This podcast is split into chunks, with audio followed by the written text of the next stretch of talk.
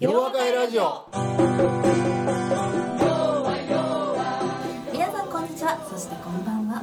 今日も洋和会ラジオをお送りいたします。洋和会ラジオは問題解決を学んだ世界中に広がる1万人の皆さんと斉藤先生をつなぐ心と心の架け橋です。この番組のホストは斉藤健一先生。そしてお相手するのは私ユッキーです。それではそろそろ始めたいと思います。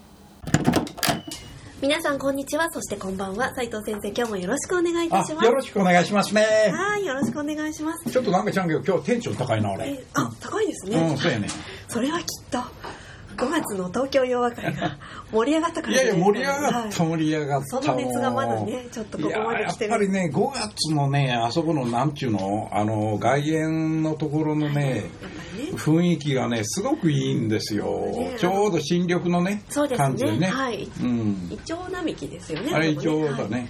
はい。青々としたところで本当にね楽しかったですね。新しい今年はねまたあのオペレーションチームえええがえええ新しい取り組みやってもらったもんやからね。私毎年これが完成形だって思うんですけど毎年こうねそう毎年。だんあれはねすあのすごね。おそらくあの聞かれてる皆さんあんまり知らんと思うけどね、え何ヶ月も前からね、ええ。準備が始まるんでえね、えええいやそれは皆さんあのチームの人ご苦労やと思いますよ、ええ大変ありがたい準備は大変なんですけども、うんある意味こう社会人になってこの年になってサークルというかあの大学生の文化祭のようなノリを感じられながら問題解決を学びつつ皆さんのこう仲間の絆ねそも増やしていくみたいな。っうんそうそうサークルなんだな。ていうのは社会人になってなかなかできませんないからね。ええええ。ねえ確かにその通りね、やな、仲間を増やしてほしいというとともに、その通りはい、オペレーションチームにもぜひ加わっていただきたいと思います。そうですね。ぜひ皆さん、あの、手挙げても見えへんから、なんかこう、フェイスブックでねにぜひ、うんはい、よろしくね、みたいなね連。絡くださればと思います。そして今年ももう6月になったということで、あっという間に後半戦に入ってきましたけれども。きついね。後半戦も大変やね。大変ですね。洋破会は広島、東京と続いて、後半は大阪、名古屋、福岡と洋和会が続いてますね。とは一つね、前僕、あの、あれ、シンガポールでね、口滑らしてね、大体口滑らして、広島になってもうたんやけど、はい。まあ大体そういう感じですよね。なんかね、シンガあそうやな、あの、あちゃうわあの、ベトナム以降ね、なんかどっかの集まりでね、え。いやー沖縄でしょって言われて、なんかその時もね、ええなーとか言うてね、沖縄か、何月言うたら、7月はベストですなんていうのがちょっと片隅にあってえね、ええこれまずいなーって思ったりしてんねんけどね。これは7月沖縄があるのかもしれないひょっとするとね、ということで、うん西日本の開催が多いですね。いや、僕西ですもん。あまあそそうですね、うんはい。先生、うちの世間にも来てくださいという方がいれば、そうやね。東にも、あそら行くねんけどさ、でも3人言うてんのが30や10倍ぐらいな。そうですね5人ですねって、ほんなら50人か、みたいな。ぐらいな、うん、なんかそんなね、はい雰囲気やとええよねそう。ですね。先生仲間を集めるから来てくださいという場合にはですね、うんはい、そうなるそと、はい、あなたの住む町で洋和会が開かれるかもしれだよなないということで、はい、うん、で最近はね、ええ。やっぱりあの洋和会で、まあ、問題解決を学んだことがない人も随分参加されるようになってね、はい、お友達やね同僚の方を連れて、うん。あのいらっしゃるっていう方多いですからね。そうなんや、はい。そやからこの間ねあの広島の時にね、えええーホテルでえやったんですけどね、ええ。洋和会を、は。い。そその時にこの、えー食事をサーブしてる女性がいるじゃえはいないですか、えええ僕がスピーチ終わってからね彼女一人の子がねええ「いや先生私あの洋和会に出たいです」あびっくりしてしもてえええねええ「えー、マジ?」って言いながら俺名刺渡してましたもんな。ナンパじゃなくて名刺ですよね。うんちゃうねちゃうねちゃうねええ洋和会の加入ですよね。うん。だから,、きっとねええ東京には来てくださるといい。来てこなかったかな？とするとね次どっかに来られると思いますよ。広島だったら福岡とか近いかもしれないそうそうそうそうですしねえーうん。大阪も近いのかもしれやっぱりね、ない。なんかこうそういう問題解決者って何それ変なのみたいな。ええそれで話の内容を聞くとねえ何？そんな話聞いたことないなみたいな、目からう鱗ん、ところというかでねやっぱりちょっとそうういう人たちの集まりっていうのはなんか面白そうだねって思われたのかな、まあ、そういうところはありがたいですよね。うん。全く知らなかった方ってことですよね。そう斉藤先生も知らなかったうん全然知らん。もうあのサービスしてるというかお料理を配っていたらそうそうそうそうん？これは何だと思ったんですよね。ここの仲間ってこのグループってそもそも何なのみたいな、うん、だって若い人もおる年いってるのもおる、女性もいるしね。まあおっちゃんもいっぱいおるしええみたいな、なんかなみたいな思われたんでしょうね。いいですね。ある意味先生があのナンパされたわけですよね。お声がかかったというか。もうちょっと気合い入れてもろたらよかったなと思うん、でもやっぱりねね。ああいうとこでクイズをやりながらもはいちょっとね面白いクイズだったりね、ええええそういうことがあったから面白かったんじゃないですかね。いろんなね場所でいろんなあの出し物と言ったらね語弊がありますけどうん。いろんなことをやっていて本当面白いですよ。いや東京は寸劇っていう初めての試みだでしたったんですよ。もんね、ええ。うんえそやもんなえぜひあの次回も来てみてくださいねっていうところそんな感じだね。はい。うん。はい、というわけで洋和会ラジオでは、えー洋和会に来たいという方のメッセージなどもお待ちしております。他にも皆さんへのリクエスト斉藤先生のメッセージ質問洋和会ラジオの感想などもお待ちしております。はい、それでは今日も。待ってるでーはいお待ちしてね。ます、うん。では今日もよろしくお願いします斉藤先生今回のゲストはうん。吉田さんであの東京洋和会でオペレーションチームで活躍されました。そうそうそうそう。はい吉田さんですね。彼女はいろんなことで活躍してくれてますよ。私もあのあれ？初対面なわけないですよね。というか洋和会でずっとね何度も。お,、ま、お会いしていてあれ？ラジオにも出てませんでしたっけ？どそうそう。いやいやラジオは出てないね。初登場なんですよね。彼女彼女って目の前におんねんけど、えあの斎藤組やしねはい。なんちゅうても問題解決塾一期生や規しね。制ですもんね。うん、だから、あの彼女のね、はい。吉田さんのアウトプットをこうずっとこう見てね、ええ。まあ4ヶ月お付き合いしてもらったわけやから、はい。だからそこでのその成長のはい。あの度合いっていうのがね、こう目の前で見えてきててね非常に良かったね、ええええ。うん、いや大したもんやと思うよ、はい。うん、立派。そうですよね。私もずっとお会いしてるのであれ？ラジオ初でしたっけ？って本当に思いああます確かにね、はい。そうやね、はい。うん。今日もお話聞くのがいやそれは楽しみよ。はい。では早速自己紹介の方をお願いします、うん。今簡単にねあの、うんお話ありましたけれどもぜひお願いします、はい。はじめまして吉田里と申します。えっ、と問題解決をぜひ斉藤先生に学びたくて、えー学びたいなと思っている時にちょうどえっ、と斉藤塾というのが始まるということで、えー12月からえっ、と3月まで4ヶ月えー。第1期生という形で学ばせていただきました。おめでとうございます。すそごい。れとね。輝かしい第一期生はい。それとねはい。皆勤賞がね。素晴らしい。これはねなかなか唯一一人だけ。あ12人中1人なんですよ。すごいですね。なかなかねあの生きづらいというかお仕事しながらでいやもうそれいですよね。大変やと思う。よなんかいっぺんマスクしてきてね。か風邪やったらこん方がええのになって思いながらね「いや君よう来たね」みたいな。な花粉症ですか、はい。一一番ねあの、うん。風邪とかね体調崩しやすい時期ですもんね、インフルエンザが入りましたね。なるほどはい。斎藤塾輝く一期生そして皆勤賞とい。うことで皆勤賞はい、アウトプットはかなり良くなってええ驚くべき内容に変わってたねえ素晴らしい。ですねはい頑張ります。うんほら見てみ。はい、ん。どういうことほら見てみて何見んねんとかそういうの聞かんようにね。はい。ごめん。はい、見てみたらね素晴らしいもうあの可愛らしい女性なんですけどうん。ね、ええ素晴らしいですね。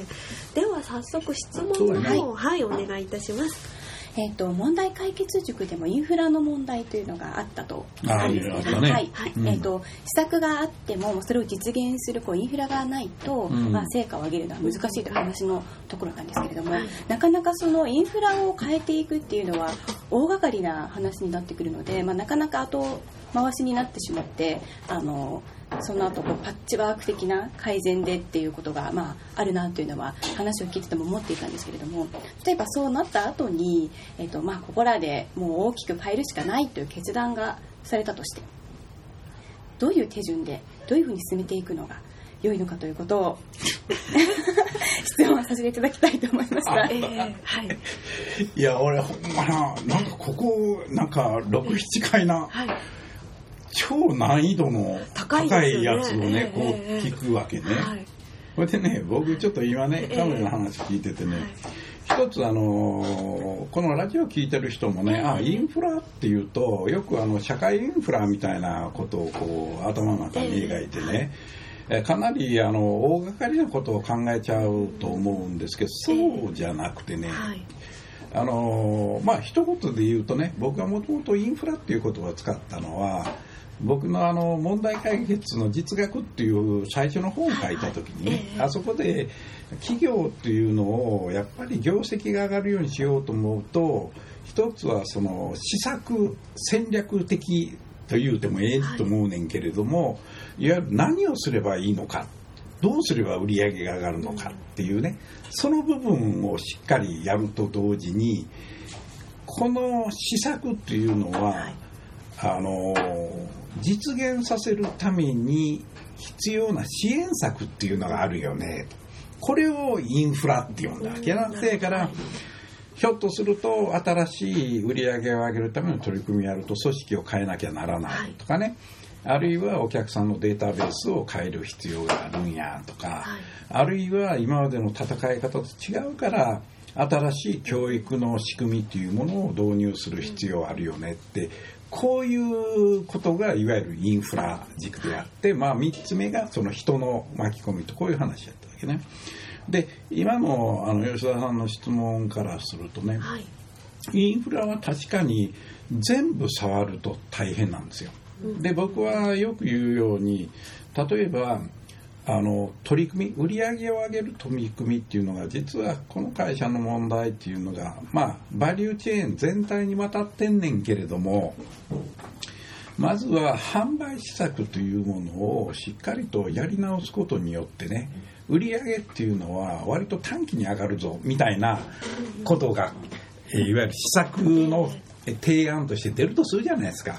そうするとねそこであの販売施策を触ったわけやから例えば営業の人たちとか、営業をサポートする人たちがモチベーションを高めてその販売施策に取り組んでもらうために新しいボーナスの仕組みであるとかね新しい評価の仕方っていうものを入れることによってそのモチベーションを高めてもっと積極的にやってもらいましょうっていうのがこう出てくると思うねまあ必ず大体出てくるんですけど、そうするとね普通人事からしてみたら人事全体触ると。これをまずやりたくないと。ね、だからインフラっていうのはまさにあの販売今のお話のように販売施策自体をはい。変えるんやということになると、営業および営業をサポートする人たちの人事施策を部分的に触るんやっていうことによって、そんなに大掛かりでないものに変わるわけよね。だからあくまであのインフラっていうのは普通あの情報システムであったりえ人事であったりはとかいうふうなあるいは経理の仕組みであるとかいう大きな流れが会社としてあんねんけどそれを全体を変えるということはこれは基本的に無理やと、ね、それはやっちゃいけない。ただむしろあの施策としてねここをまず優先度を高めてやることによって業績が上がるから、ほんならそれに焦点当てた時の人事ってどう変えたらええんやろ。その部分だけをどう変えたらええんやろとか。その部分だけの情報システムそれをサポートするための新しいシステム要件ってどういうサポート体制を組んであげればいいんやろ。うとあるいはその時にどういう仕組みとか仕掛けその組織を触るということの仕組みとか仕掛けでねこれはみんなが動きやすくなるんや。そういうことで考えていくのが大事や。で無論当たり前やねんけれどもどういう手順で考えていったらええやんってこういう点が、まあ、その時に僕が今言うたやつで言うとほな営業と営業をサポートする人の人事の話もあるよねとかあるいはそのデータベースをちょっと触る必要あるよねとかそれからあのひょっとすると教育のやり方も変えた方がいいよねって言った時にこのいくつか大事なうちにこれは非常に重要だから優先度ちょっとつけようや。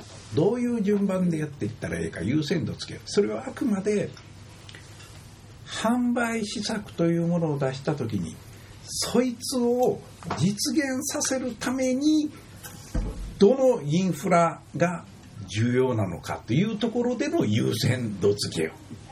だからこれが例えばいやシステムの人がねいやこれはねシステムにとって重要なんだからこれを最初にやってもらいたいんですっていう話じゃないんです。これはあくまで販売部門の業績っていうのはね販売部門の施策というものを実現させるためには何を最初にやっていかなあかんのかっていうひょっとしたらね並行で進めるものはやっぱりあるんです。だからその時はその2つぐらいのやつを優先的にこいつをまずやっていこう。それでこいつがしっかりできたらあとこういうことできるよっていうような。だからあの最初からもちろんあの新しいことを取り組むからほんな教育も大事やからほんなら教育も大事やからこれもやろうっていうことになるとねどんどん増えていくんや。でもその時には教育の中っていうのは教育の新しいスキル獲得のためにはこういうことを教えなきゃならない、まあ、それがいくつかあった時には最初にこれが大事やねって言って一つのまあ教育なら教育という中でまた優先順位をつけるとね大きなあのタイムスケジュールの中に入れ込むとある時は情報システムのこの部分と教育のこの部分だけ走ってると。2ヶ月目とか3ヶ月目次のものがこう走ってる。そういうようなねやっぱり流れ人があの一つの行動のパターンとしてその流れの中でやりやすいように、ね、人っていうのはしんどいことやっぱりやりたくないからどうしても自然として入ってくるものを作ってあげるとね入りやすくなるやん。そういうふうに考えていくということがやっぱり大事ちゃうかなって思うね。例えばその売り上げを上げるそのサポートしてる事業支援部門みたいなところ、こことの連携がちょっと良くないのでここに手をつけようみたいな。そういうのも、うんとまあ、単単独でそこだけ考えるよりもやっぱり今先生がおっしゃった全体流れで考えてその中で考えていくそれはその通り。これでその時にすごく大事なことっていうのはあの支援部門の人たちもこの全体がねこういうことで大事で、まあ、そもそもこういうことが問題で一番大きな問題はこういうことだからこういうような施策というものを考え出したんや。でこれを実現させていくためにはこういう取り組みが大事なんやっていうことを支援部門の人も理解してもらう必要があるね。でその中でなんでそういうことを言ってるかっていうと結局当事者意識っていうのかな。自分は脇役じゃなくて主役なんやっていうことを理解してもらうと同時にねもちろん会社自体が普通はなんかいや主役は売り上げ上げるやつであってね支援部門は脇役じゃないかっていう考え方をする企業っていっぱいあるんですだからそれ自体が間違ってるやないかと。いうことや。だから逆に支援部門の人たちがいや私たちは脇役なんですからって思うことがそもそも間違いであってね。主役で役割が違うだけなんですよ。なそやからそういうふうに会社全体として位置づけそれで支援部門の人も自分たちの役割をそのように位置づけそれでどのようにお互いを高め合えるのか、ね、お互いに、あのー販売部門の人たちを助ける支援するためにはどういう形をやれば一番喜んでもらえるのか。もちろん営業の人たちにとってみたら支援部門の人たちが自分たちを支援しないように支援しやりやすいようにするためにはどういうふうな手助けしてやらなあかんのかこれがね会社なんですよ。だからそこのところをねなんか俺偉いねんとかね、ええ。俺稼いでんねんってそういう愚かなことを考える人間がおるとね会社をやっぱりダメにしていくんやと思うな。